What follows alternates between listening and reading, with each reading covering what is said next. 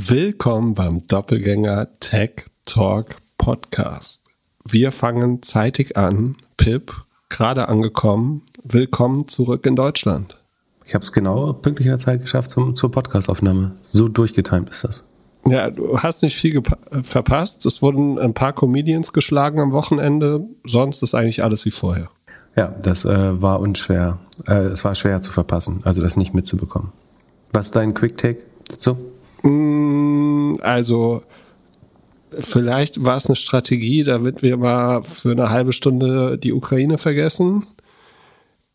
Aber eher schon crazy. Also wie so ein gute Laune-Rapper sich auf einmal schlechter benimmt als ein Gangster-Rapper, ist schon, ist schon Wahnsinn.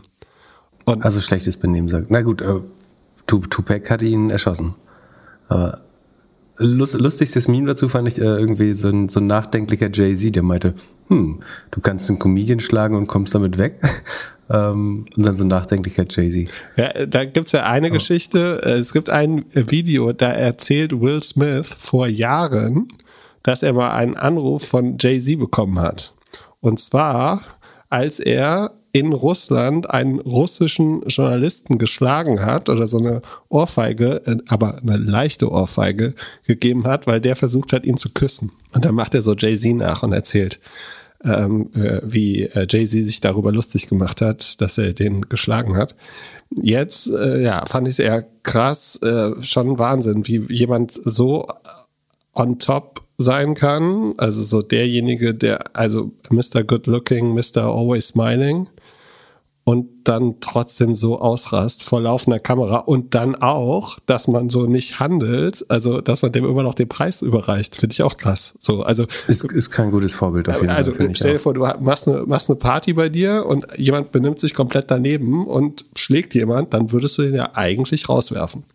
Und ja, so schnell kannst du, glaube ich, nicht reagieren. Ja, also, der hat den Preis ja schon danach gewonnen. Als, als, als wenn die Oscars irgendwas im Griff haben. Also. Ja. Aber ja, ja äh, das verrückt. Dann hier äh, der, der, wie heißt der, Oliver Dingsbums wurde ja auch geschlagen. Hier, der, der, deutsche Comedian, wie heißt der, Oliver äh, Pocher? Genau, der wurde, der, da, da gibt es ein Video, der guckt. Ich bin geneigt zu sagen, der hat es auch, nein, Spaß. Der, ähm. der, der, hat wohl einen, Bas äh, einen äh, Boxkampf gesehen und da ist irgend so ein Instagram oder ein anderer Comedian vorbeigegangen und hat dem auch eine Ohrfeige gegeben, aber so, also so, dass der weggeflogen ist. Ach, das, äh, das, das Video habe ich gesehen, das war Oliver Poch. der, der, Typ, der vom Stuhl gefallen ist? Genau, und da, danach, ah. danach äh, saß Daum, als ob er überhaupt nicht merken würde, was passiert ist. Hm, äh, das war schon krasser. Und äh, Chris Rock ist ja schon Wahnsinn, dass der einfach so stehen geblieben ist. Also stell dir vor, der hätte zurückgeschlagen. Oder der hat das ganz gut genommen, fand ich. Also äh, es scheint nicht die erste Ohrfeige gewesen zu sein, die er bekommen hat. Aber war der sich bewusst, was er gemacht hat? Ja, schon. Aber ich glaube, dass der den Joke nicht so negativ meinte, wie er ihn gesagt hat, also wie er rübergekommen ist. Weil der, der Film, auf den er referenziert hat, ist ja eigentlich so ein mhm. Powerfrau-Film. So. Mhm. Mhm. Und man könnte schon sagen, der äh, wollte das, äh, es war irgendwie nett gemeint. Hm, also, ja, da ja, ist, sind da auch. Im schlimmsten Fall war das halt geschmacklos. Wenn man, wenn man möchte, kann man das geschmacklos finden. Dann ist er eben ein schlechter Komiker. Äh, irgendwie auf der Bühne ihm eine mitgeben, muss man trotzdem nicht. Ja. Das einfach so schlecht ist, so mittelalterlich. Äh, I don't know. Da sollte man Und sich schon besser in Kontrolle Sprengt komplett den Rahmen. Nicht gut. Gut, müssen wir uns nicht den ganzen Tag drüber unterhalten, den ganzen Abend. Du äh, wurdest gefragt, wie du äh, am besten verhandelt hast. Ich habe mir so, genau. lange überlegt, ich habe einmal einen großen Verhandlungsfehler gemacht und zwar wurde ich, äh, das war in Neuseeland. Ich, ich, kann mal sagen, was mein größter Verhandlungs... Du ahnst schon, nicht Spaß. Also da, da, dafür bin ich auch manchmal, manchmal noch, äh, wird sich darüber lustig gemacht. Und zwar war das in Neuseeland, in Queenstown. Das ist ja so ein Erlebnisort äh, äh, dort, wo man äh, hier ähm, Skydiven, Bungee springen und so Sachen machen kann. Ähm, und da gibt's dann so, so Häuser, wo halt so Events äh, oder wo du alles buchen kannst. Ne? Und das wird meistens von so ja, jungen Leuten gemanagt, die auch so ein bisschen Adrenalin-Junkies sind und die halt einfach hart verkaufen wollen. Und wir sind da rein und dann wurde ich gefragt so, ja, what's your budget? Und, und dann habe ich nur gesagt, there is no budget. anstatt, anstatt ich, dass ich irgendwie, ich weiß gar nicht, was ich dabei gedacht habe, aber ich wollte einfach mal, ich wollte erstmal gucken, was es alles so gibt und mich dann irgendwie festlegen. Und ja, da, das war auf jeden Fall eine Reaktion, die ich wahrscheinlich nicht hätte machen müssen. Wie bist du? Klingt, bist du immer mit, mit, einem Portemonnaie, mit einem leeren Portemonnaie mit 10 Dollar oder so hingegangen? Oder was war äh, dein den, Trick? Den Trick finde ich, äh, das finde ich, ein, finde ich tatsächlich einen guten Trick. Äh, das Geld, was du bereit bist zu bezahlen, vorher ins Portemonnaie legen und alles andere Geld rausnehmen. Genau. Und dann sagen, du hast, das ist alles, was du hast. Finde ich tatsächlich einen schlauen Trick. Aber das machst du doch normalerweise nur im Casino, oder? Ähm, da, da kann man auch mit zwei, zwei Taschen im Portemonnaie arbeiten, genau. Nee, aber tatsächlich äh, so tun, als hätte man eben nur genau das Geld als Budget, ist, finde ich gar nicht so doof. Aber hast noch einen anderen, du, du, hast ja schon gute Tipps. Hast noch einen anderen äh, guten naja, Also, äh, wenn man jetzt nicht gerade um äh, darum verhandelt, ob der Taxifahrer jetzt mit Taxometer fährt, dann würde ich halt immer versuchen, auf Zeit zu spielen. So, also immer halt nicht so ganz interessiert sein. Und dann, gab ja mal hier bei Project A, bei der Konferenz, da hat mal jemand gesagt, dass man versuchen soll, den Kuchen größer zu machen. Also für beide Parteien. Vielleicht könnte man dem Taxifahrer erklären, dass wenn man sich einigt, dass man dann nicht nur diese eine Fahrt macht, sondern vielleicht die ganzen Fahrten, die man irgendwie jetzt hier im Urlaub ist. Mhm. Hm, was gibt's noch? Ähm, also ich glaube, die, die große Kunst des Wandelns ist wie, äh, bei, wie bei ganz vielen Dingen äh, Empathie. Also anfangen, den anderen zu verstehen oder die, das Gegenüber äh, zu verstehen zu verstehen, was sind die Ziele des Gegenüber. Die können halt sehr simpel sein, so viel Geld wie möglich, aber irgendwie im Business kann es ja durchaus komplexer sein. Ähm, und du brauchst immer zwei Sachen. Du musst wissen, was den anderen ganz wenig kostet und was den anderen sehr viel oder sehr wichtig ist. Und genau, du musst dir selber auch bewusst sein, was für dich was ist, was du einfach weggeben kannst, was eventuell werthaltig ist, aber was du gut weggeben kannst, weil es dich nicht kostet, nichts kostet. Und andererseits sagen, was dir unheimlich wichtig ist. Und sagen, einerseits darfst du das Gegenüber das, glaube ich, nicht wissen lassen, was, was deine echten Ziele sind, ähm, zumindest bis zu einem gewissen Zeitpunkt. Ähm, und sehr gut verstehen, sozusagen, wie der, das Gegenüber incentiviert ist. Also zum Beispiel, wenn du im Business verhandelst, wovon der Bonus deines Gegenübers ähm, abhängt. Ich glaube, das ist wichtig. Dann ähm, auf jeden Fall auch Hausaufgaben machen, also Research. Bei diesem Taxifahrerbeispiel war das halt das Gespräch mit dem Concierge oder dem Hotelbesitzer äh, vorher, dass er halt fragt, was kostet die Fahrt weil der meint, es, sagen, die kostet 15, wenn man Glück hat 12 bis 13. Was der Taxifahrer anfangs gesagt hat, das heißt, es kostet immer 20. So. Die Information hat schon mal 5 äh, Dinar gespart.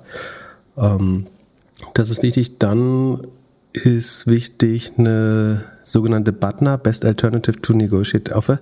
Also du brauchst immer eine Alternative. So, wenn du genau weißt, du kannst da zu Fuß nicht hingehen und du hast auch selber kein Auto, dann bist du per se in einer extrem schlechten Verhandlungs Situation, also wenn du darauf angewiesen bist. Das heißt, du musst immer die nächstbeste Alternative kennen. Das kann sein, ich fahre mit meinem eigenen Wagen hin oder ich nehme einen anderen Taxifahrer oder ich, ich kann zurückgehen, ich kann mir Uber rufen und das kostet so und so viel.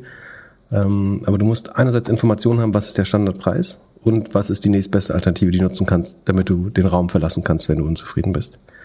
Ähm, das ist wichtig, ähm, auch zum Beispiel im Business, wenn du mit irgendeiner Firma verhandelst, einfach zwei, drei befreundete Gründerinnen, Gründer fragen, was zahlen die eigentlich für Salesforce oder für, für irgendeine Software, ähm, haben die einen besseren Deal bekommen, äh, was war dabei wichtig. Also durchaus, wenn es um viel Geld geht, den, den Research machen ähm, und sich eben über Alternativen formulieren, einen Ausweg haben.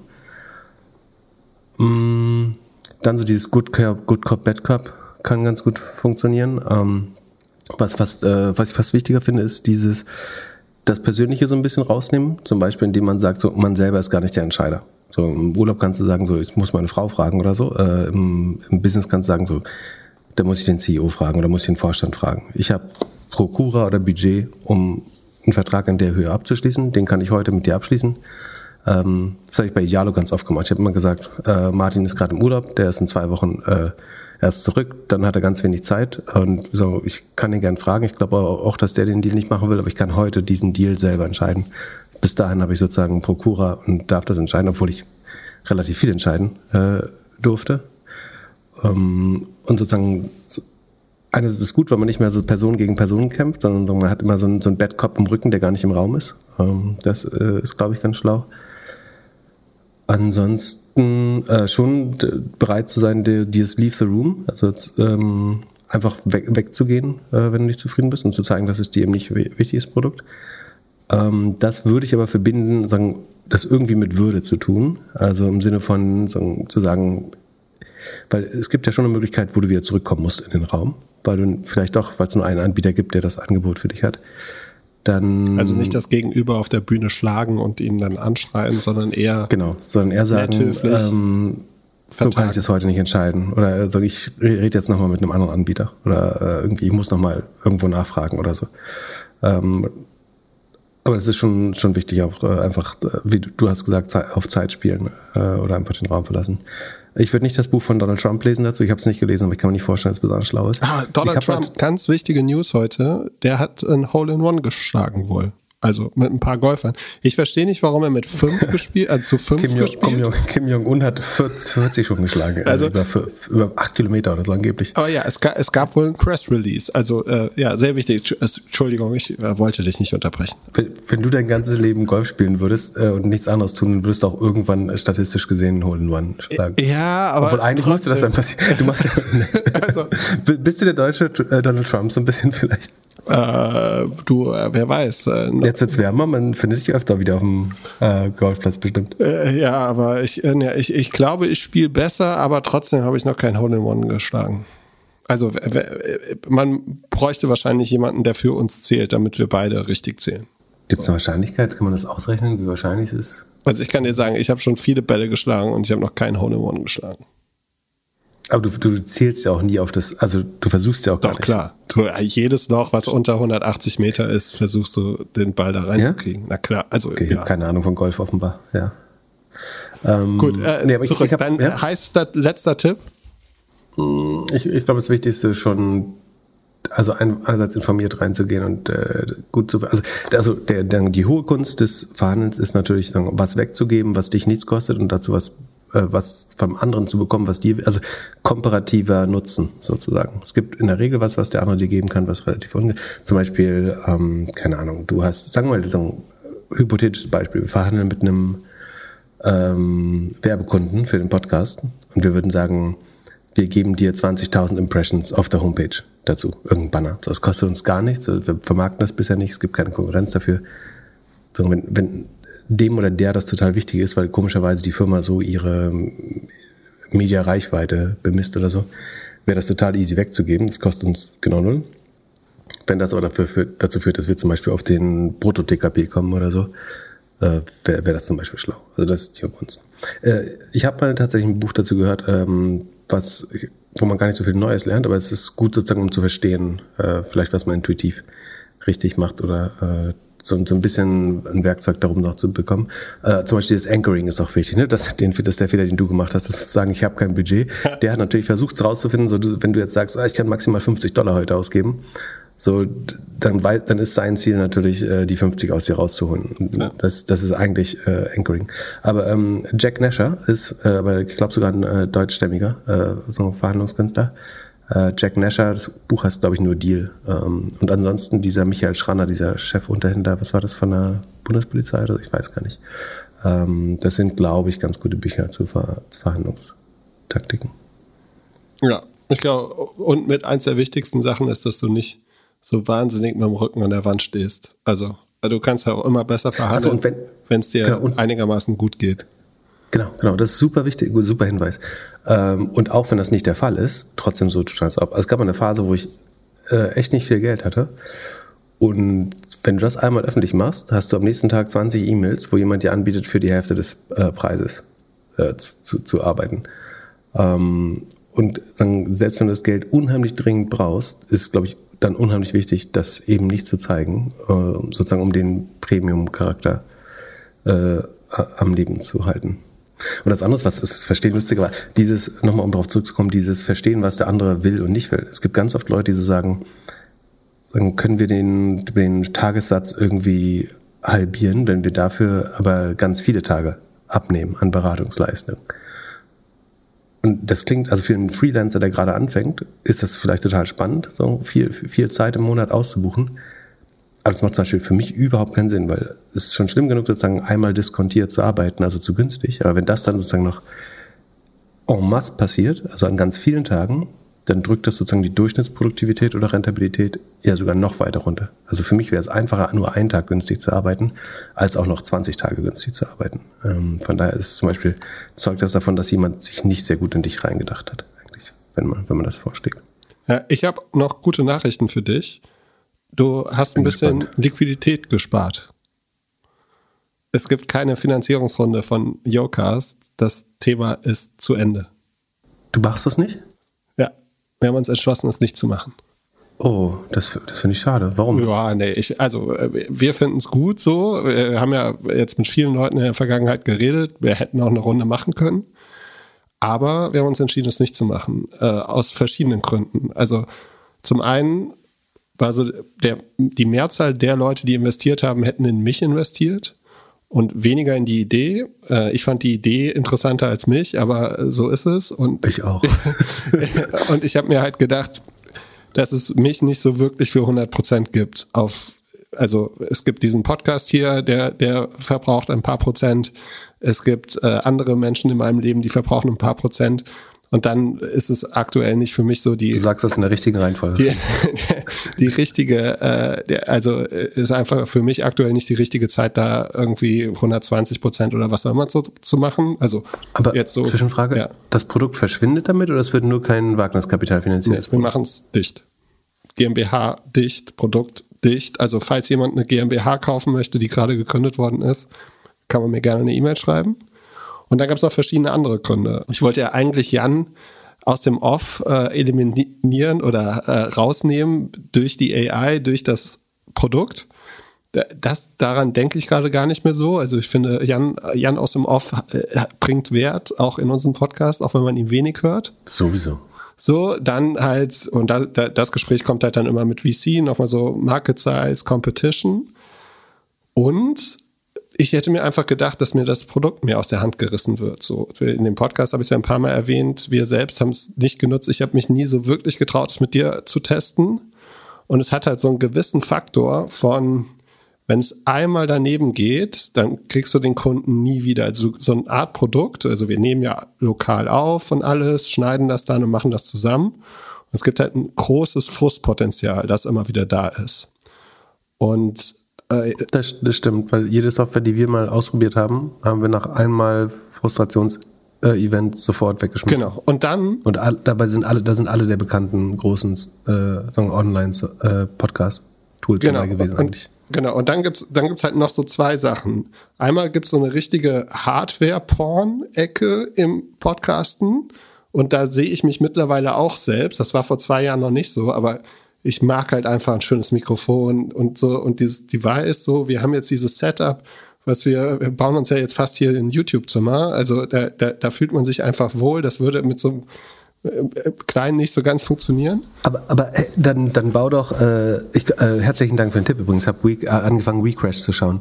Finde es auch nicht so 100% geil, aber, aber dann bau doch das WeWork für Podcast Studios. also bau, bau das mietbare, so ich miete mich ein, um für ein professionelles äh, Setup mit so einem Part-Time äh, Audio-Producer, der jetzt nicht dich ständig pegelt, aber so einmal am Anfang dein Studio einpegelt, äh, wie, wie so eine Tennishalle oder so. Ja, super oder, Idee. Moment, ich ziehe mir kurz die Schuhe an, äh, aus und, und kiff noch ein, dann bin ich dabei. Stimme ein bisschen, Stimme ein bisschen verstellen. yes. Findest du es nicht schlau? Ja, ja schon, also das würde wahrscheinlich besser zu mir passen, als äh, irgendwie auf App-Downloads zu optimieren. Ne? Das war halt auch noch mal so ein Punkt. Du bist halt durch die Konkurrenz relativ schnell in diesem, in diesem einfach mega optimieren, Download kaufen Spiel.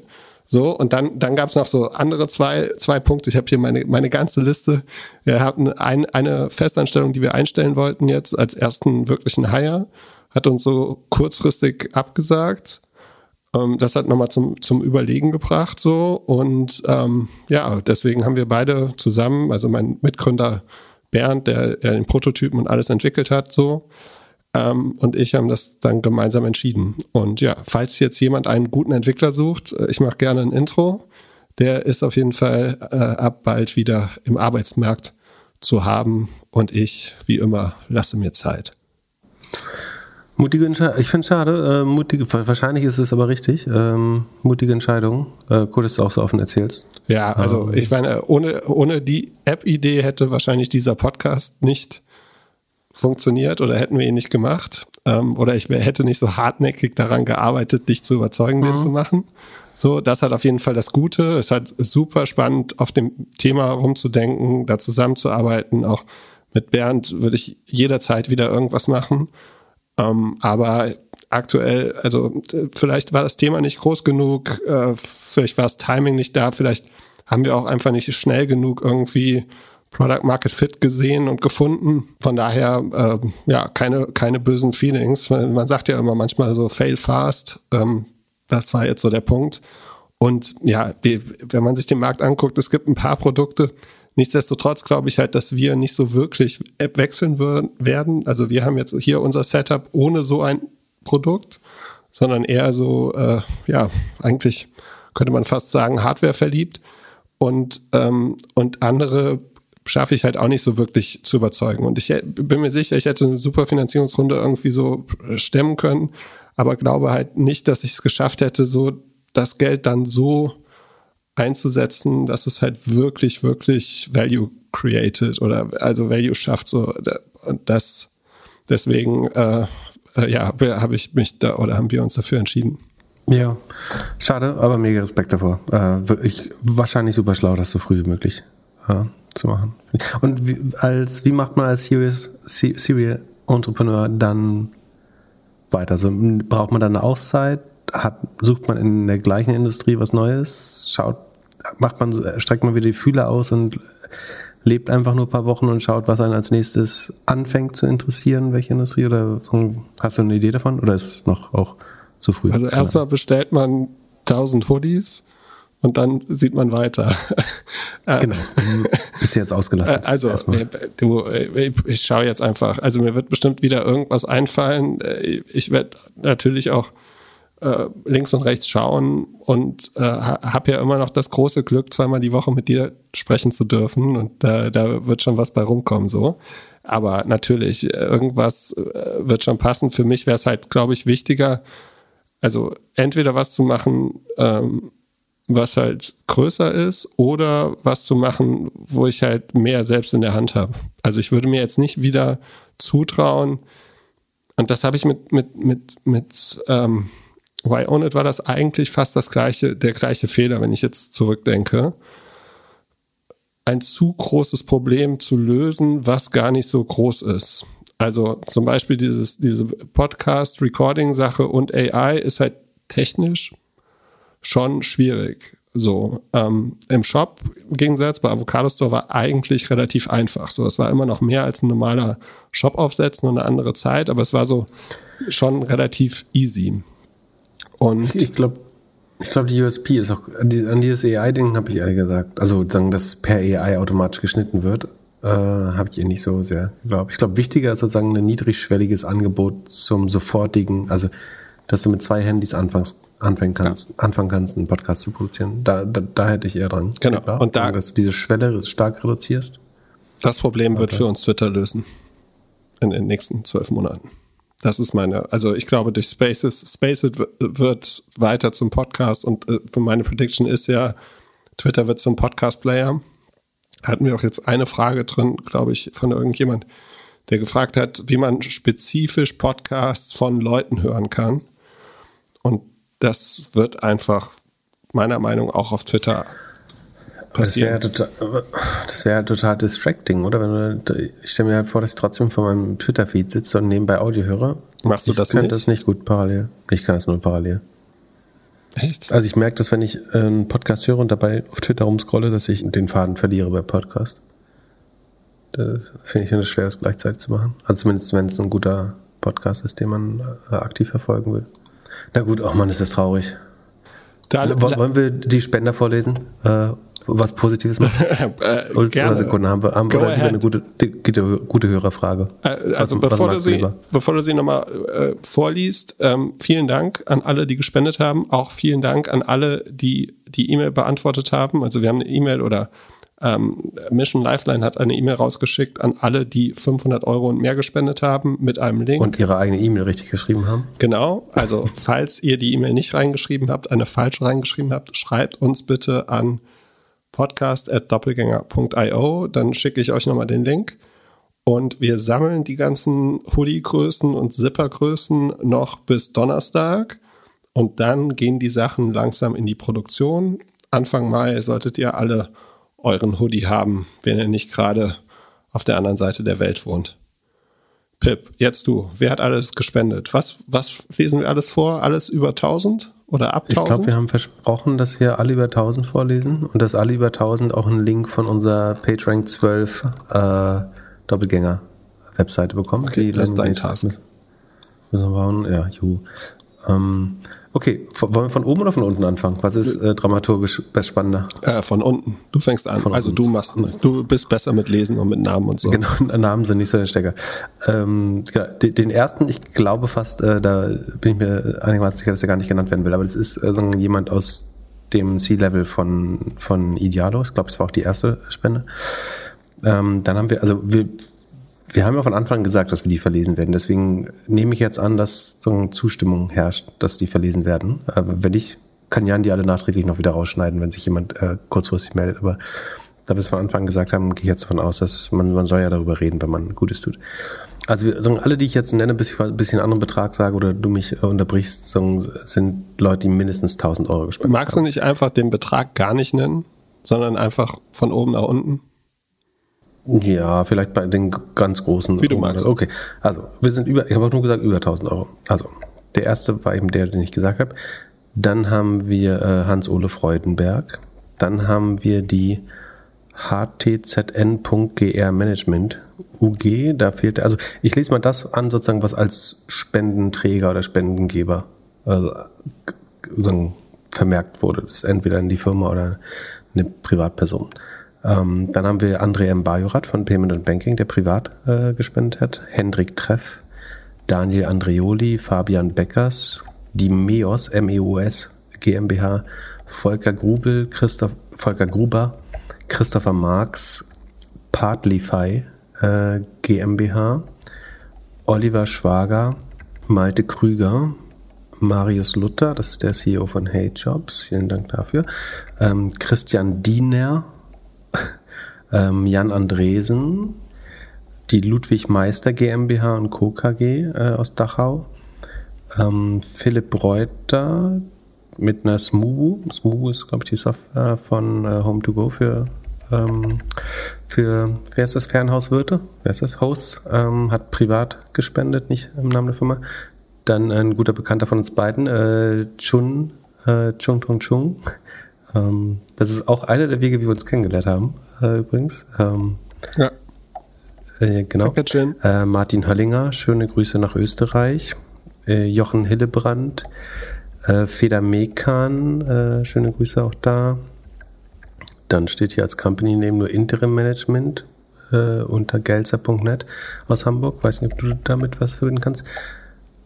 Äh, Steffen Schneider ist auch privat, aber das müsste der CFO von äh, Home2Go sein. Ähm, Tim Heix, äh, Kai Keimer, ähm, Sven Ivo Brink, Stefan Hillebrand, David Schröder, ähm, Ralf Liedke, Tim Hilpert, Jens Schumacher, David Flecken, Darius Niromont, Sebastian Büchte, die Freund GmbH oder Modern, Modern IT, Simon Gall, äh, die Gold Goldesel Trading und Investing GmbH, das ist ein YouTube-Format ähm, zum Thema Trading. Die Onomotion GmbH, Lukas von Fürstenberg, Tobias Kramer von Echtgeld TV, vielen Dank. Also, wenn ich die Namen vorlese, sind es immer private Spenden. Ne? Abgesehen davon macht das so keinen kein so großen Unterschied. Man kann das privat oder als Firma absetzen in der Regel. Muss man nicht, aber kann man. Äh, Sascha Eierdanz, Benjamin Bolland, ähm, Hannes Benjamin Schmitz, Julian Hansmann, Gerald Augustat, Thomas Eichenberg, Stefan Lutz, äh, auch von Home2Go, äh, Björn Kolbmüller von Zenloop, ähm, privat gespendet. Die Import GmbH, Heiko Huberts, das ist der Bigpoint-Gründer, vielen Dank. Max Scherer, die Duschmeister GmbH, die Distille Kalten, Kalten Distille Kaltenthal, da gucken, was sie machen. Ähm, für, für Distillen habe ich ja eine gewisse Vorliebe. Mal gucken, ob wir was Leckeres machen. Vielleicht können wir da endlich mal den Doppelgänger-Kümmel machen. Ich schenke mir in der Zwischenzeit schon mal ein. Butterscotch Hazel, uh, nee, so süßer Kram ist das nur. Okay, kein Doppelgänger. Okay, vielleicht vielleicht ähm, rausschneiden. Aber spannend, dass, spannend, dass die uns, äh, wie soll denn rausschneiden? Nee, war das äh, so böse war das jetzt auch nicht. Ähm, Sekunde, jetzt ist ja das Tab weg da. Also genau, die Distille Kaltenthaler. Geile Adresse auch an der Brennerei 14, finde ich gut. da würde ich auch gerne wohnen. Äh, ist fast so gut wie BioNTech an der Goldgrube. Äh, die haben auch Zahlen diese Woche, glaube ich. Mhm. Manuel Haug, Jakob Schellhorn, die Summa Consultant Service UG, Caroline Scheckenbach, Sebastian Viereck IT Services, Thomas Zimmermann, Florian Wiebeke, Michael Wakentin, die Ascari GmbH. Das scheint auch ein guter Bekannter zu sein. Weiß nicht, ob das da nicht angegeben ist, würde ich jetzt lieber nicht sagen. Die äh, mylike.io, die Physiup, Physiup, ja, Physiup, äh, oder so. Ähm, die Fachpraxis für Kieferorthopädie, ähm, die, die berühmten Zahnärzte, äh, finde find ich gut. Ähm, Gerhard Trautmann ist der, einer der Gründer der ähm, Global Savings Group, ähm, die Netzstrategen GmbH, Alexander Ageten, die Morefire GmbH, äh, schöne Grüße an Robin Heinz, Konstantin Horn, Valentin Gruber, Valentin Gruber ist auch um Tour, glaube ich. Doch. Sekunde. Kommt mir so bekannt vor, der Name ist. Der. Schaust, schaust du, wie gut ich meine äh, Startups erziehe? Hm? Genau, hatte ich recht. Entschuldigung, dass ich nachgucken musste, aber äh, es kam, kam, mir schon bekannt vor. Ähm, Nikolas Werner Schmolling, Fred Pendelin, Jonas Emde, Felix Derkum, die Deep Tech Consulting, äh, Deep Tech Consulting AS aus Oslo. Wie haben wir einen Hörer in Norwegen? Spannend. Na. Andreas Thieser, Thomas Krause, äh, auch Home2Go, Wortlieferant.de, Markus Sommer, Steffen Zoller, Julian Wahl, Michael Rager, die 42 H, H, 42 HE GmbH, Marc Logemann, Christian Becker, die Röhl Capital GmbH. Ah, das ist äh, Christian Röhl von auch Echtgeld äh, TV. Vielen Dank. Wir sind jetzt bei 1111 ungefähr von der Höhe. Ähm, und nur noch 50. Urs Kalt, Matthias Gemmer, die Easy Review UG, Boon Ventures GmbH, das ist Eugen Boon, äh, mein, einer meiner Nachfolger bei Idealo und der äh, ehemalige CMO von Pepper.com, baut jetzt was Spannendes Neues, in das ich investiert bin oder investiert sein werde. Äh, Formwandler GmbH, Bonuris GmbH, Dominik Schwarz, äh, auch Home2Go, äh, Janis Bandorski von Xletics äh, privat, Florian Luther ähm, von Luther, ah, das ähm, jemand, der für Zinwin Private Equity Fund gearbeitet hat, mit dem ich gearbeitet habe, äh, jetzt bei Astorg ist eine Midcap Private Equity.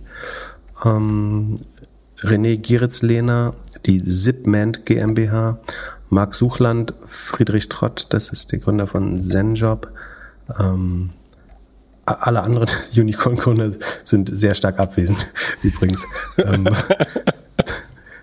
ähm, die ProCondis GmbH, äh, die Preisvergleich Europe GmbH, die Sunlab GmbH, jetzt kommen die, die den Link wollen, habe ich das Gefühl. ähm, alles, alles, Geld ist gut, äh, alles Geld hilft, alles gut. Haben wir so gesagt, wollten wir auch so. Also nochmal ProCondis, Preisvergleich Europe, äh, Sunlab GmbH, Kilobit IT Experts, die SMC Internet UG, die Byte BYGHT GmbH, Heiko Schickel, die Kalitrix, äh, ist Johannes Klose, ist auch, glaube ich, Hörer der ersten Stunde gefühlt, äh, lese ich auf den Namen, Florian Thiel, Johannes Weißensee, Fabian Mal, Malba, Malbasic, Malbasic, würde ich sagen, äh, ähm, Jens Kosche, Alexander Grafen, äh, Carsten Zon und Spriker, ähm, das Autohaus Melzer, Nils Seebach von E-Tribes, ähm, also sagen, das sind immer, wenn ich den Namen zuerst lese, sind es nur zur Erklärung, sage ich die Firmen dazu, die haben alle privat gespendet. Ähm, die äh, Medizinlosverfahren UG, MLV Medizinlosverfahren UG, ähm, die Search Engine Marketing Boutique, SEM Boutique, das ist Oliver Zinglein, schöne Grüße. Die Zoologo Holding GmbH und Co. KG, ähm, die Systrix GmbH, das äh, Suchmaschinen Analytics Tool, ähm, wir sind jetzt bei zwei, ungefähr im Bereich zweieinhalbtausend Euro inzwischen. Die Effektiv Online Marketing GmbH, eom.de. Erik Siegmann von Digital Forward ähm, hat eine namhafte Spende gemacht. Äh, Patrick Drees, die Mindset Movers GmbH von äh, Arne Stoschek und Partner. Gregor Klopf, ähm, Sebastian Cario, auch ein Urgestein der SEO-Szene, Leander Kirscher, Kirschner, wir sind jetzt bei 3000 Euro, ähm, der dann, wie soll man sagen, Insider der Artist Management und Musikindustrie, ähm, Bamboo Management heißt die Firma, ähm, wenn man was über TikTok, Musikindustrie, Spotify und so weiter lernen will, äh, immer eine gute Anlaufadresse. Markus Dennison, 4000, oder Denison, weiß nicht, ähm, 4000 Euro. Daniel Frese 5000 Euro. Die Rightmart GmbH, eine Kanzlei für Verbraucherschutz, äh, 5000 Euro. Die Tradeo GmbH, ähm, die mit gebrauchten Servern handeln, 5000 äh, Euro. Die Lead Capital Partners, das ähm, ja, scheint ein Investment Holding sein, also von, von einem Gründer, äh, 5000 Euro, vielen Dank die äh, Schub Germany GmbH, die zur Global Savings Group gehört, auch 5000 Euro. Dann äh, Herr W., der nicht genannt werden will, vielen Dank dafür trotzdem, 5000 Euro. Ähm, die Ramp 106 GmbH, die hinter OMR steht, ähm, Philipp Westermeier und, und Team natürlich, äh, 5000 Euro, vielen Dank dafür. Die IT-Agile GmbH, so eine Company für agiles Coaching, 5000 Euro. Sabrina Spielberger, eine erfolgreiche Berliner Gründerin, äh, 5.555 Euro. Vielen, vielen Dank dafür. Die Sun, Sundowner Ventures GmbH, Matthias Rochus, 5.555,55 Euro. Ähm, so das nennt man auch eher eine GmbH, wenn man es geschafft hat, oder? Äh, das ist der Mensch, der immer, wenn ich meinen äh, mein Fundraiser zum Geburtstag mache, sozusagen das Fundraising-Ziel sofort selber spendet und sagt, jetzt dürft ihr. Ähm, und also ich verdoppel dann, ich habe die immer verdoppelt die Spenden in der Regel, ähm, bis zu einem gewissen Betrag zumindest. Äh, und der hat es immer relativ äh, ja, äh, schwer, also hart und trotzdem fröhlich für mich gemacht. Ähm, aber es kostet ihn weniger als eine Nacht ausgehen, weil er in der Regel äh, so eine Luxusuhr pro Nacht verliert, wenn wir zusammen ausgehen. ähm, weiß, ich, weiß nicht, ob wir schneiden müssen. Ähm, dann haben wir Michael Wüller, dann jemand, ähm, also das waren jetzt äh, immer diese 555.000 äh, Euro. Äh, dann die zwei größten Einzelspenden sind einmal jemand aus der Geschäftsleitung von äh, Chrono24 äh, mit 10.000 Euro. Und die größte Einzelspende ist eine Privatspende von vielen, vielen, vielen Dank dafür. Da gibt es vielleicht auch zwei oder drei Hoodies dann äh, dafür. Ja, krass. Ähm, vielen, vielen Dank nochmal. Es ist unheimlich viel Geld zusammengekommen. Was waren 650 oder was hatten wir insgesamt? Ja, so in 650, 660. Und vielen Dank natürlich auch an alle, die jetzt unter 1000 Euro gespendet haben oder sogar unter 500. Ähm, das ist letztlich genauso wichtig und äh, auch schwerer, wenn man dann vielleicht gar kein Hoodie bekommt, aber irgendwas bekommt ihr schon. Genau. Wir sind aktuell, also auf der Liste, die sich eingetragen haben für den Hoodie, sind wir jetzt bei 762 äh, Hoodies. 762 Hoodies. Wenn jeder nur einen kriegt, rechnest du aber, ne? Genau. Aber es ist ja schon, dass die Leute, die jetzt mehr gespendet haben, auch. Genau, die haben eingetragen, dass sie auch mehr können oder was sie sonst noch haben wollen. Äh, genau. Aber ja, von den Leuten, die sich eingetragen haben, sind wir jetzt bei 762. Top. Dann lass uns weiter Fragen beantworten, für die wir eigentlich nicht qualifiziert sind. Äh, wir gehen in die äh, Career-Ecke. Wir wurden von einem BWL-Studenten gefragt, ob und wie es aussieht mit Vertiefungen. Also ob es Sinn macht, sich jetzt schon zu fokussieren, irgendwie Bankmanagement, Risikomanagement zu machen oder lieber ein bisschen breiter aufstellen, Marketing, Finanz oder Rechnungswesen und Rechnungswesen. Äh, und danach, äh, welche Rolle so das Praktika spielt. Ich kann zur ersten Sache eigentlich nichts sagen. Ich glaube, das muss jeder selbst wissen. Zur zweiten Sache glaube ich schon, dass es. Aber hast du, hast du Vertiefung? Hat man beim Bachelor schon Vertiefung? Nee. Bachelor Oder? kriegst du eigentlich, musst du nur anwesend sein. Okay. okay. Offenbar. Äh, Schön, dass du es gesagt hast. Aber ich glaube halt, dass das Praktikum oder die Praktika, die du machen kannst, schon maßgeblich sind. Also bei uns sind die meisten eigentlich in den Job gegangen, den sie beim zweiten oder dritten Praktikum auch gemacht oder gesehen haben. Also da lernt man schon Leute kennen, sieht, ob einem etwas gefällt und alles und ich glaube, das ist schon maßgeblich. Also ich würde, mein Fokus wäre mehr auf das Praktikum oder die Praktika und weniger auf was ich dann, äh, wo ich speziell hingehe, außer natürlich, ich möchte ins Banking und dafür sind äh, die zwei Kurse maßgeblich wichtig. Ne? Also, aber das muss schon jeder selbst wissen. Was, ist, was sind deine zwei Cent? Rat mal, wie viele Praktika ich gemacht habe. Rat mal, bei welcher Firma ich mein Praktikum gemacht habe. Äh, meine Praktika. Irgendeiner Bank, irgendein Consulting und irgendwas, was richtig scheiße war. Ich glaube, ich habe tatsächlich keins gemacht, ehrlich gesagt. Also ich habe vor, vor, vor dem Studium einige Praktika, also so im äh, Schul. Ich glaube, ich habe kein richtiges Praktikum gemacht. Ich überlege gerade. Äh, ich bin so ein schlechtes Beispiel auch. Aber ich würde dir beipflichten, dass die, die Praktika äh, super sind, so um sich so ein bisschen vorzuqualifizieren. Irgendwie, dass man entweder bei, bei Beratung schon anfängt oder bei Banking oder bei ähm, Con Controlling oder ähm, Wirtschaftsprüfung äh, erste Praktika macht. Das, das kann Sinn machen. Und ansonsten, mein Gefühl ist, dass sozusagen später, wenn man sich bewirbt, ist vor allen Dingen wichtig, sagen, A, an welche Schule bist du gegangen? Dann vielleicht so ein bisschen die Abschlussnote, dann tatsächlich die Praktika, wie du richtig sagst.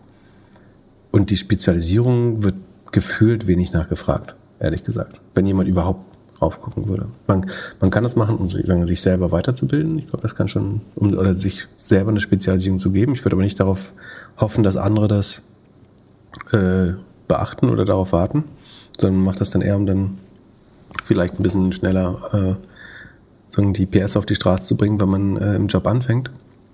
So gerade Wirtschaftsprüfung oder ähm, interne Revision oder so. Ich glaube, das ist schon ganz schlau, wenn man sich da ein bisschen vorbereitet oder das schon studiert hat. Ähm, ich habe, was habe ich denn? Äh, meine Spezialisierung ist internationale Kapitalmärkte, Unternehmensbewertung und Produktion. Aber also genau, das ist der, der andere Tipp ist, im Zweifel würde ich auch ein bisschen nachgehen, welcher Professor oder Professorin ähm, interessant ist. Und also, zum Beispiel bei mir, ich wollte halt in Banking, internationale Finanz Finanzmärkte, äh, Unternehmensbewertung, so sagen, das hilft. Nicht, dass ich jetzt viel brauche, aber das wäre zumindest die ähm, Spezialisierung, die ich haben wollte. Und Produktion war vielleicht kein einfacher, aber ein ganz guter Professor. Ähm, und, und ich interessiere mich null für äh, Produktion. Andererseits ist es wirklich gut, um so äh, Grenzkosten und sowas äh, zu verstehen. Also war im Nachhinein, glaube ich, auch gar nicht so dumm. Aber ich glaube, wichtiger ist tatsächlich die Schule, an der du bist, die Praktika, die man macht, ähm, die, die Note, würde ich. Ja, also alle, die bei uns im Bachelor die besten Lebensläufe sich zusammen optimiert haben, haben eigentlich schnell einen guten Bachelor gemacht, den auch manchmal so gefaked, dass sie irgendwie sich krank gemeldet haben, damit sie noch ein paar Tage länger hatten, um dann eine gute Note zu schreiben. Dann sind sie mhm. zu einem der Top-Beratungen gegangen oder Top-Banken. Bei den Banken haben sie schnell Geld verdient und bei den Beratungen haben sie sich dann schnell den Master bezahlen lassen. Mhm. So, das war, also ich glaube, das ist immer noch das beste Modell, wenn du BWL machst und einen sauberen Lebenslauf haben willst, ist das auf jeden Fall immer noch ein Top-Weg, wo du nichts falsch machen kannst. Und ich glaube, es ist nicht zu wichtig mit der Spezialisierung, aber es gibt schon welche, wo man sich so beinahe disqualifiziert. Na, sagen wir, wenn du jetzt in Richtung HR-Marketing gehst und dann aber CFO oder interne Revision machen möchtest, das ist, glaube ich, äh, schwer. Also darfst du auch nicht zu weit entfernen. Ich glaube, du musst nicht 100% treffen, aber du darfst nicht das diametral entgegengesetzte äh, machen. Also kannst jetzt nicht ähm, in Richtung Rechnungswesen gehen und dann Logistik machen wollen oder so. So, so ein bisschen nah. Also ob man eher Zahlen oder eher Prozesse macht, äh, ist, glaube ich, schon so ein bisschen, worauf man achten sollte, ist mein Gefühl. Aber im Zweifel ist das was, was man, glaube ich, im Studentenalter überschätzt. Man überschätzt, glaube ich, die Relevanz davon. Das ist die wichtigere Message, glaube ich. Ähm, das kann man durch Berufserfahrung und Praktika äh, sehr ändern. Und wie, wie gesagt, ich habe studiert, als würde ich in Unternehmensbewertung Banking gehen und habe dann aber Online-Marketing letztlich äh, die nächsten 15 Jahre gemacht. Dann weitere Frage, auch wieder Karriereecke, wo wir eigentlich nichts zu sagen können. Äh, Ingenieurwissenschaftler fängt jetzt in einer großen Unternehmensberatung an. Ich habe mal den Namen äh, rausgenommen, damit wir hier kein, keine, nicht zu viel verraten und keine Werbung machen. Und langfristig würde er sich gerne selbstständig machen oder eine kleine Beratung machen. Jetzt fragt er, wie er sich da schon jetzt gut aufstellen kann. Also irgendwie Skillset, Netzwerk, Projektauswahl. und äh, wie er dann aus dem festangestellten Job so schnell wie möglich in die Selbstständigkeit kommt. Ich glaube, wir denken darüber sehr ähnlich, deswegen würde ich dir den Vortrag lassen, äh, den Vortritt lassen. Meinst was du? würdest du sagen? Äh, also äh, ich würde sagen, Vollgas geben und dann aus dem großen Ding mit zwei, drei Leuten rausgehen und was eigenes machen. Genau. Ähm, er soll ja als freiberuflich, soll ja freiberuflicher Berater werden. Und ich glaube, es ist aus einer Unternehmensberatung gar nicht so. Ich glaube, man würde eher einen, so einen Practitioner haben wollen, oder? Jemand, der mit praktischer Erfahrung aus dem Unternehmen. Also ich glaube, als um guter Berater, das kommt jetzt wieder aufs Gebiet an, ne? aber und, auf den Anspruch, wie renommiert soll das werden? Also soll das jetzt eine sehr edle Boutique-Agentur oder Beratungsfirma sein oder eben ein mittelständischer Unternehmensberater. Ich glaube, dann kann man auch einfach aus einem so einen der großen Beratungshäuser rausgründen. Wenn man so sehr spezialisiert sein will, dann glaube ich, ist praktische Erfahrung im Unternehmen wichtiger als die in, äh, einer Unternehmensberatung, glaube ich. Also so, du willst spezialisierte Beratungsleistungen in irgendeinem Fachgebiet an Unternehmen verkaufen, dann wird wahrscheinlich spannender sein, dass du das in einem anderen Unternehmen tatsächlich operativ begleitet hast, als dass du das als McKinsey 40 Unternehmen erzählt hast äh, per Slide Deck, wie ja. das geht, oder? Mm, ja, also in unserer Branche auf jeden Fall, oder? Also wenn die, die Beratungsboutiquen, die wir so kennen, das sind alles Ex- Leute, die irgendwo bei irgendeinem großen Startup gearbeitet haben oder sagen, sie waren mal bei Rocket für vier Monate. ich glaube, von der Beratung in ein Unternehmen zu kommen, das ist relativ einfach, selbst in höhere Levels, wenn du vorher bei einer Beratung warst, das so ein guter, gute Basis, so ein gutes Fundament, um dann einen Inhouse-Job auch in höheren Levels zu bekommen. Aber um freiberuflicher Berater zu werden, sondern mit, mit einer guten Reputation, ist, glaube ich, echte Praxiserfahrung wichtiger als Beratungserfahrung, würde ich. Also ich, wenn jetzt irgendjemand sagt, so er war bei BCG Digital Ventures oder bei McKinsey äh, hat ein bisschen äh, digital irgendwas gemacht. So, das wäre, würde ich jetzt nicht als äh, gute Qualifikation ansehen, um dann eine eigene Digitalberatung aufzubauen. Das heißt nicht, dass nicht irgendjemand darauf rein, reinfallen würde, aber ich halte das nicht für den besseren Weg. So. Entschuldige für alle, die das betrifft, aber es ist meine ehrliche Meinung. Ja, man könnte jetzt sagen, äh, wenn es so Ingenieurwesen ist, ist es vielleicht noch ein bisschen was anderes. Aber ich gebe dir schon recht. Und ich glaube, alle, die aus genau, da, da, das kennen wir, also den Markt kenne ich nicht so gut. Genau, richtig. Und alle, die aus den großen Beratungen gehen und sich dann selbstständig machen, kriegen, glaube ich, eher so einen, so einen kleinen Wake-up-Call, dass sie ja dann doch nicht mehr die große Brand auf der Visitenkarte stehen haben. Also, wenn man sich so Tagessätze und Projekte und so dann anschaut. So, da ja, genau. Also, du musst dann, wie, wie kriegst du neue Kunden? Also, entweder musst du alte mitnehmen und dann wirst du aber irgendeine zweitklassige mittelständische Unternehmensberatung, glaube ich. I don't know. Ich würde eher schauen, dass wenn man zwei, drei, vier Jahre gemacht hat in Unternehmensberatung, dass man dann echte Praxiserfahrung bekommt. Also dann ins Unternehmen geht, vielleicht in zwei Unternehmen, wo hoffentlich, hoffentlich eins von erfolgreich wird, äh, Praxiserfahrung sammeln. Und mit der Referenz, glaube ich, kann man dann viel eher entweder Angel oder Berater äh, werden oder irgendein Senior Advisor oder sowas, äh, Beirat in, in der Richtung, glaube ich, ehrlich gesagt. Es handelt sich hierbei nicht um Anlageberatung. Keine spezifischen Kauf- und Anlageempfehlungen. Keine Anlageberatung, keine Rechtsberatung, keine Steuerberatung und auch keine Aufforderung zum Kauf oder Verkauf von Wertpapieren. Die Verantwortung für solche Trades liegt bei euch. Philipp und Philipp haften nicht für eure Verluste. Philipp und Philipp und Philipp können die Risikodisposition der HörerInnen nicht einschätzen. Ihr entscheidet selber, was ihr kauft und tragt dafür auch die Verantwortung. Alles könnt ihr auch nochmal unter doppelgänger.io slash Disclaimer nachlesen. Hast du noch C-Limited Aktien? Äh, nee, habe ich doch äh, angekündigt, oder? Ich überlege übrigens, ähm, um das, wir wollen ja immer transparent sein, also wir, also wir haben kein öffentliches Musterdepot oder so, aber ich überlege tatsächlich sogar meine Amazon-Position zu, zu reduzieren, weil ich glaube, dass uh. E-Commerce echt schwer wird dieses Jahr. Ähm, und es jetzt mit inzwischen ist die Position sagen, auf 41 Prozent gewachsen. Das ist eigentlich wirklich zu viel. Und sagen, Amazon hat relativ, relative Stärke, also notiert nicht weit weg vom Allzeithoch. Deswegen überlege ich, die zu reduzieren. Aber SEA hatte ich schon vor längerer Zeit Glaube ich, habe ich auch im Podcast gesagt, dass die verkauft hatte. Ja, ich habe mich an deine Idee gehalten und ich lasse das einfach laufen. Aber Du hast sie noch? Amazon, ja. Aber Also aber eh nicht. doch, beides. Auch. Okay. Äh, Ist bestimmt auch nicht falsch. aber, oh, der lachte. Das Gesicht ist ähnlich wie damals auf der Weihnachtsparty, was dann zum GIF wurde. Also äh, passt auf. Aber wenn sich Pip immer sicher ist, dass was runtergeht, dann geht's ja meistens hoch. Und Nee, ich glaube, also langfristig glaube ich total an die Region. Äh, und es gibt dort nur zwei, drei große Player. Es sind äh, Shopee, also SE Limited und Lazada von Alibaba, ähm, die eventuell auch ausgesponnen werden sollen. Und so, ich glaube, dieses Tokopedia äh, noch. Ähm, aber ich bin schon langfristig sehr bullish für die. Wir sind halt sehr teuer bewertet. Und du, du hast News dazu.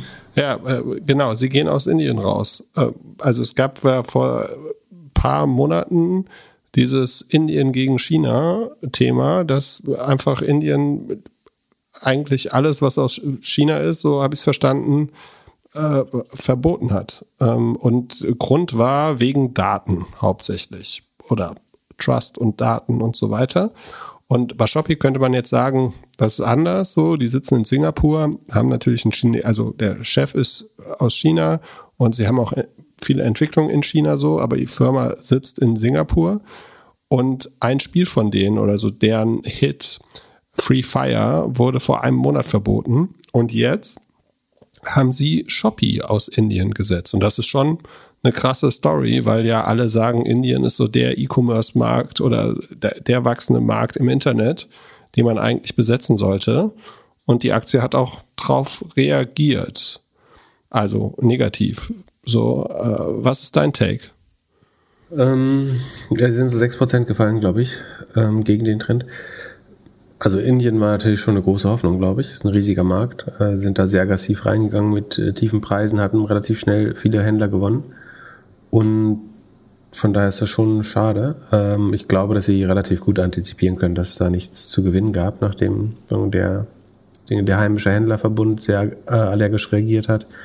Ähm, dass wahrscheinlich ihre chinesische Herkunft oder teilweise chinesische Shareholder-Struktur ähm, ihnen nicht helfen wird. Und sie haben sich auch vor kürzerer Zeit schon aus Frankreich zurückgezogen. Also ich glaube, sie schauen so ein bisschen mehr auf Profitabilität ne, jetzt und äh, wollen vorerst dann nicht mehr diese teure, also die Expansion ist immer extrem teuer, weil sie die Kundenakquisition und Händlerakquisition mit äh, hohen Rabatten äh, und niedrigen Take Rates ähm, sagen, subventionieren. Von daher ist das wahrscheinlich für die Profitabilität schlau, das zu tun. Ähm, für die große Vision ist natürlich nicht super, äh, weil die hohen Wachstumsraten, die sie in der Vergangenheit haben, die schafft man natürlich nicht allein in der äh, Südostasien-Region, in Malaysia, Indonesien, Philippinen, Vietnam, äh, Singapur und so weiter, sondern dazu braucht man schon auch andere Märkte. In Südamerika sind sie noch, ne? da sind sie auf den Home Turf von Mercado Libre gegangen. Das könnte aber auch jeden Moment passieren, dass sich da zurückziehen, weiß man nicht. Für, die, für den TAM oder die potenzielle mittelfristige Gesamtgröße ist es schon rückstark, würde ich sagen. Deswegen ist auch sinnvoll, das so ein bisschen äh, abzudiskontieren beim, beim Aktienkurs. Für die Gesundheit der Firma spielt es, glaube ich, keine Rolle. Äh, da glaubt es prinzipiell gut gemanagt. Die äh, sind, haben viel Rückenwind im Heimatmarkt. Ähm, ja. Und mit was fantasierst du so rum bei Amazon jetzt? Also das Geld muss ja irgendwie hin. Kaufst du jetzt ein Schloss oder investierst du in ein Startup oder äh, genau, nee, äh, ich du muss in irgendeinen paar, Fonds? Äh, nee, ich muss ein paar Capital Calls bedienen und ich würde, ich muss noch mal überlegen, wo ich das dann stattdessen reinstecke. Also ich würde so die Hälfte wahrscheinlich verkaufen, vielleicht bis zur Hälfte. Ähm, Das ist doch ein guter Teaser für die nächste Folge. Und dann sage ich, wo, was, wo ich stattdessen reinstecke. Boah, gefährlich. ich, das Problem ist, es ist vom Timing her schon wieder nicht mehr perfekt, ne? weil die Software-Stocks sind schon wieder relativ stark zurückgekommen. Ähm, da hat man vielleicht einen Tiefpunkt schon verpasst, weiß man nicht, kann aber noch weiter runtergehen. Muss ich mal gucken. Noch habe ich es ja nicht verkauft. Wenn ich es verkaufe, sage ich mindestens eine Position, in die ich neu eingestiegen bin. Aber mal, mal sehen. Letzte Woche hatte auch Adobe Earnings. Die haben wir nicht besprochen und äh, wurden gefragt, ob wir da nochmal rüberschauen könnten. Ja, verstehe ich, dass man da besorgt ist.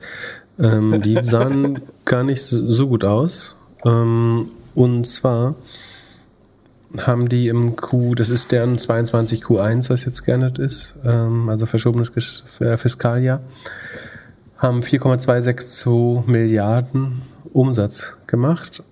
Und die wachsen normalerweise, also im Jahr 21 sind sie im Schnitt so mit, Sekunde, was ist der Schnitt hier? 2022, mit über 22 Prozent, 22,5 bis 23 Prozent gewachsen.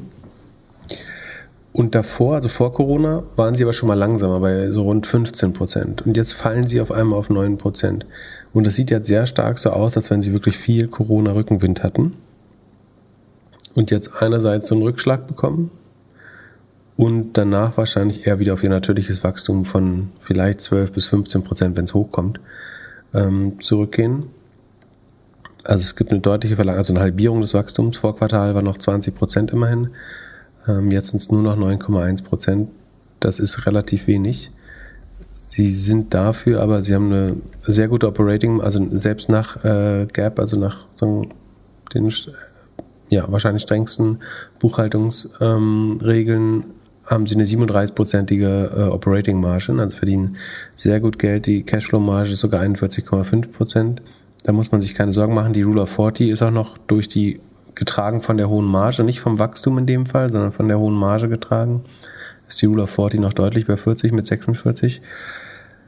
Von daher, das ist jetzt keine Firma, die irgendwie ein substanzielles Problem hat oder unprofitabel wäre. Im Gegenteil, es ist sehr profitabel, aber sie wächst eben nicht mehr so schnell. Ähm, sie wird weiter wachsen, glaube ich, aber eben wahrscheinlich jetzt eine Zeit lang eher im einstelligen oder hoch einstelligen Bereich.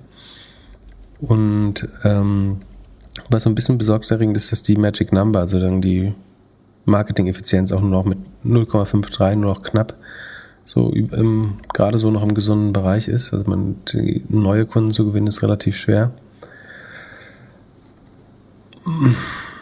Man muss sich auch fragen, was soll daran jetzt ähm, langfristig über 20 Prozent oder über 15 Prozent wachsen an Adobes Geschäftsmodell. Also die Document Cloud, die ist letztes Jahr sehr dynamisch gewachsen mit zwischenzeitlich 37 Prozent, Ende des Jahres noch rund 30 Prozent.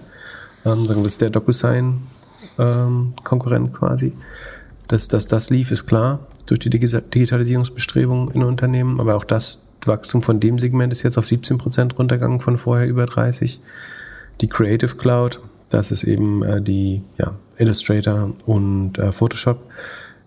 Da ist halt von 20% auf ähm, 7,1% runtergegangen das Wachstum. Achso, und Sie sagen, das äh, liegt irgendwie am Russland-Geschäft. Also die, Sie haben auch gesagt, so eine äh, Umsatzwarnung fürs nächste Jahr herausgegeben, dass man da nicht mehr zu viel rechnen sollte. Sagen, das ist Russland und Belarus äh, und Ukraine schuld. Wegen Lieferengpässen oder warum?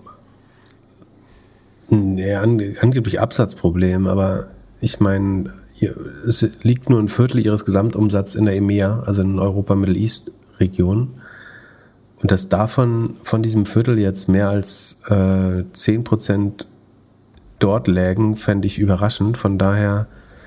Ähm, so ein bisschen wie Corona anfangs, dass jeder es ja, und Supply zieht. Chain, genau. Und Labor Shortage. Klingt für mich zumindest, also es gibt bestimmt eine gewisse Konzentration von so Freelancern und so in Osteuropa, die die Produkte nutzen, aber mir, mir scheint das nicht äh, schlüssig, dass jetzt äh, die aktuelle Krise ein Problem wäre, dass Leute da weniger äh, Dienstleistungen abnehmen bei Adobe. Ja, ich habe ähm, am Wochenende von einem Bekannten gehört, der hat jemanden, der in der Ukraine arbeitet. Der ist aufs Land gezogen zu seinen Eltern und arbeitet eigentlich mehr als vorher, sagt er, um sich abzulenken.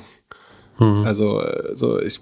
Hört man viel, ja. Das, ja, ich glaube, dass die alle sehr, also, dass das bei Adobe nicht so ganz der Fall ist.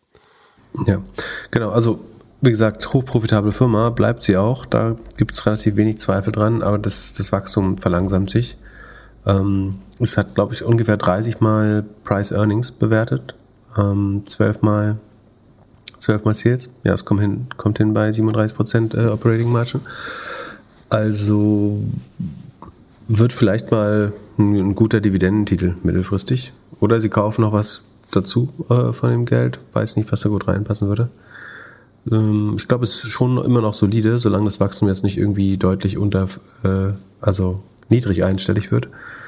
Aber fehlt halt so ein bisschen die Wachstumsdynamik. Äh, und ist, glaube ich, an dem Tag so rund 10% gefallen auch. Ist ver verständlich. So, wenn, wenn du vorher mit 20% oder ja, ähm, genau mit 20% gewachsen bist und fällst dann unter 10, das, dafür sind sie fast ein bisschen günstig weggekommen, finde ich, äh, ehrlich gesagt. Ähm, da müsste man das Growth Multiple eigentlich sogar fast stärker anpassen, von daher. Genau, aber die, die Profitabilität trägt das eben. Und ähm, dann, da sind sie sogar tendenziell noch profitabler geworden. Also die sieht eigentlich äh, gut aus. Und dann kam heute News von About You. Da gab es Zahlen, aber du meintest eben, bevor wir aufgenommen haben, das waren eher so mal kurz eine Range von Zahlen. Also es war gar kein Earnings Call. Genau, das waren ähm, nur sozusagen vorläufige Zahlen. Die richtigen kommen erst im Mai raus. Ähm, die, dass sie ihre Guidance, also sagen ihren Outlook, den sie selber getätigt haben, treffen werden mit einer relativ breiten Spanne, wo man jetzt noch nicht sagen kann, ob das richtig gut oder richtig schlecht war. Ähm, und es zeigt schon, dass es kein Totalreinfall war, dass sie jetzt nicht warnen müssen, dass sie es nicht getroffen haben. Das Wachstum wird runtergehen, äh, sehr wahrscheinlich, aber das ist zu erwarten durch die hohen Vergleichswerte und durch die Konsumzurückhaltung, über die wir letztes Mal geredet haben. Und das ist auch der Grund, ne, warum ich über Amazon jetzt nachdenke. Also einerseits, so was Logistik angeht, ich glaube, gerade jetzt in so einer Schwächephase wird Amazon tendenziell wieder outperformen. Aber es wird einfach ein sehr, sehr schweres Jahr für E-Commerce, glaube ich. Deswegen ähm, will ich da gar nicht drin sein. Ja, aber ähm, Amazon ist Commodity. Amazon, wenn alle E-Commerce leiden, wird Amazon immer noch gewinnen. Ja, sie gewinnen Marktanteile im Paketmarkt, habe ich getwittert diese Woche. Äh, das ist echt krass. Sie werden wahrscheinlich in spätestens zwei Jahren der größte Paketplayer in den USA ähm, und UPS und so alle überholen. Ähm, ich glaube schon, dass sie die, sagen, die, Infrastruktur dahinter und so weiter sehr stark aufbauen und ihren Kostenapparat immer effizienter machen. Und es wird schwer, da noch irgendwie mitzuhalten, glaube ich. Es sei denn, du hast ein sehr, sehr einzigartiges Produkt. Genau. Ich würde sagen, About You besprechen wir nochmal, äh, wenn die echten Zahlen, also die attestierten Zahlen kommen, ähm, auf Basis der richtigen Zahlen. Ja, zum Schluss habe ich noch eine Frage an dich. Und zwar, brauchen wir ein Glassdoor für Journalisten? Ah, das äh, hast du beim der Voy Founder, oder? Voy, die Roller Voy? Genau, der Voy Gründer und äh, äh, gibt es, äh, hat, glaube ich, mit dem Gründer von Klarna gesprochen, dass es ja eigentlich nicht sein kann, dass äh, die Journalisten sie so hart äh, in die Hand nehmen oder so hart über sie berichten. Genau, worüber sich sich beschwert hat, ist, dass sie quasi lange Interviews geben und dann zwei, drei Sachen rausgeschnitten, also dass ihnen das Gefühl gegeben wird, sie machen einen netten Plausch äh, und PR-Talk und dann werden zwei, drei Zitate rausgeschnitten, um einen negativen Artikel äh, zu schreiben. Was, was sicherlich passiert. Also, das muss man als sagen, wenn du so weit gekommen bist, dann musst du das als Gründer aber auch äh, verstehen, glaube ich. Äh, oder du hast vielleicht die Le falschen Leute in der Kommunikation oder PR eingestellt. Also ich verstehe die Frustration ein bisschen, aber ich fand den einen äh, Vorschlag, den er gemacht hat, gar nicht so doof. Also so ein Glassdoor, so einen Online-Pranger zu machen, ich glaube, das ist nicht gut. Aber den Vorschlag sozusagen, dass wenn man einen Artikel schreibt, den nochmal den das Interview in voller Länge zumindest verlinkt, also was alle Statements sind, die gefallen sind. Das ist der Transparenz halber gar nicht so doof. Die Gefahr ist dann nur, dass bei jedem Interview jemand erstmal den kompletten PR-Text aufs Band bringt, nur damit er eben dann in diesem Dokument. Ja, also damit kannst du alles, was du willst, in dieses Dokument reinbringen. Und wenn das dann zwangsverlinkt wird, dann würde jedes Interview erstmal mit einer Dreiviertelstunde PR-Blabla anfangen und dann würde man auf die Fragen eingehen, weil man nur will, dass es on record ist für diesen äh, Backup-File sozusagen. Also er hat vorgeschlagen, dass unter jedem Artikel muss Link sein zu dem, zu 100 Prozent der Einlassung, die man gemacht hat im, im sozusagen Gespräch, das man geführt hat. Äh, aber die PR-Leute würden da, also was denkst du, stell dir vor, du hättest irgendwie hier Adam Newman oder so. Alle, ja, alles. das würde komplett missbraucht werden. Es klingt nett, aber es geht nicht. Und also auch Glassdoor ist Quatsch. Und, und, und ich glaube, äh, es gibt ja schon Kodizes für, ähm, für, für Journalisten und irgendwie eine Good Practice, wie man sowas zu machen hat. Und äh, dann das sagt er auch selber, dass er vielleicht nicht genug davon versteht. Ich glaube, der stellt es auch schlechter dar. Und es sind, glaube ich, auch Unternehmen, die vielleicht gerade mit ein bisschen mehr mit Kritik zu kämpfen haben. Ähm, und Ich glaube, damit muss man leben. Ja, genau. Also, mein Gleichzeitig hat man, man hat die Möglichkeit, es so gut darzustellen, wie man will. Du kannst selber Kommunikation machen, du kannst selber PR machen. Klarna ist ja so ein, ein großer Magier, was ihre eigenen Earnings-Slides angeht. Äh, diese Halbjahresslides, die, die kommen ja regelmäßig in unsere Hall of Fame ähm, bei, beim PowerPoint-Yoga. Und dann ist auch fair, fair enough, wenn da jemand eben die Gegenmeinung darstellt. Du kannst immer noch sagen, so, der Journalist sollte keine Meinung haben, sondern eben versuchen, die Wahrheit rauszufinden oder den Status quo zu beschreiben.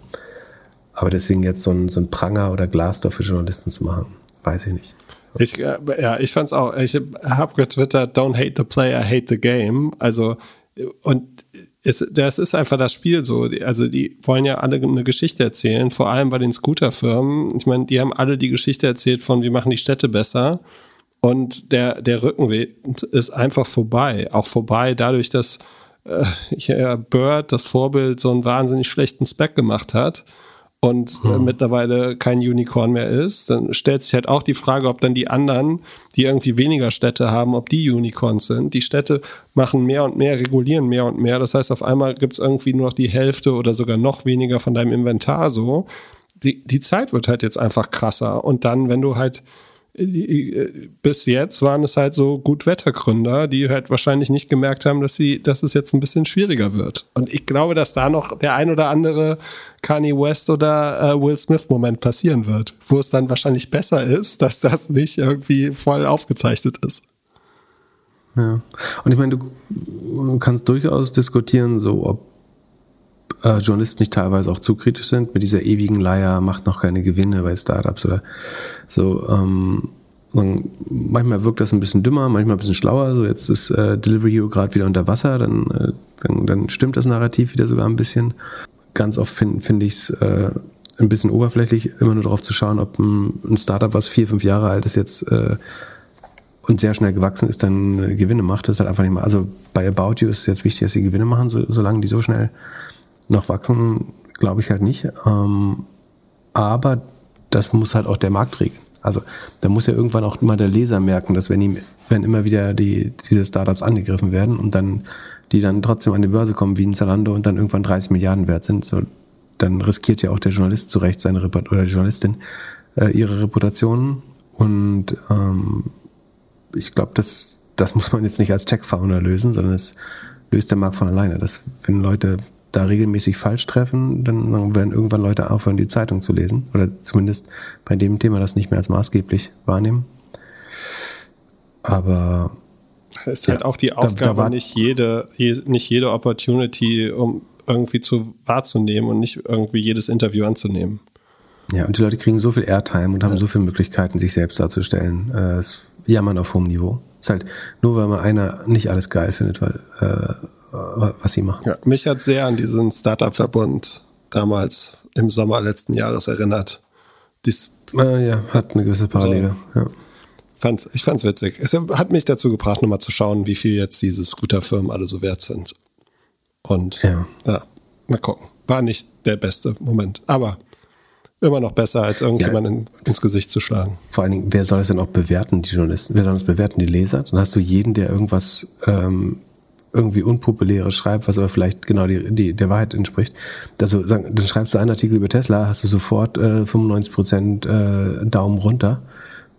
Das ist total undurchdacht, glaube ich. Pip, ich freue mich, dass du wieder hier bist. Wir sprechen ich mich auch. Ende der Woche. Bis bald. Ciao, ciao. Bis dann. Ciao, ciao.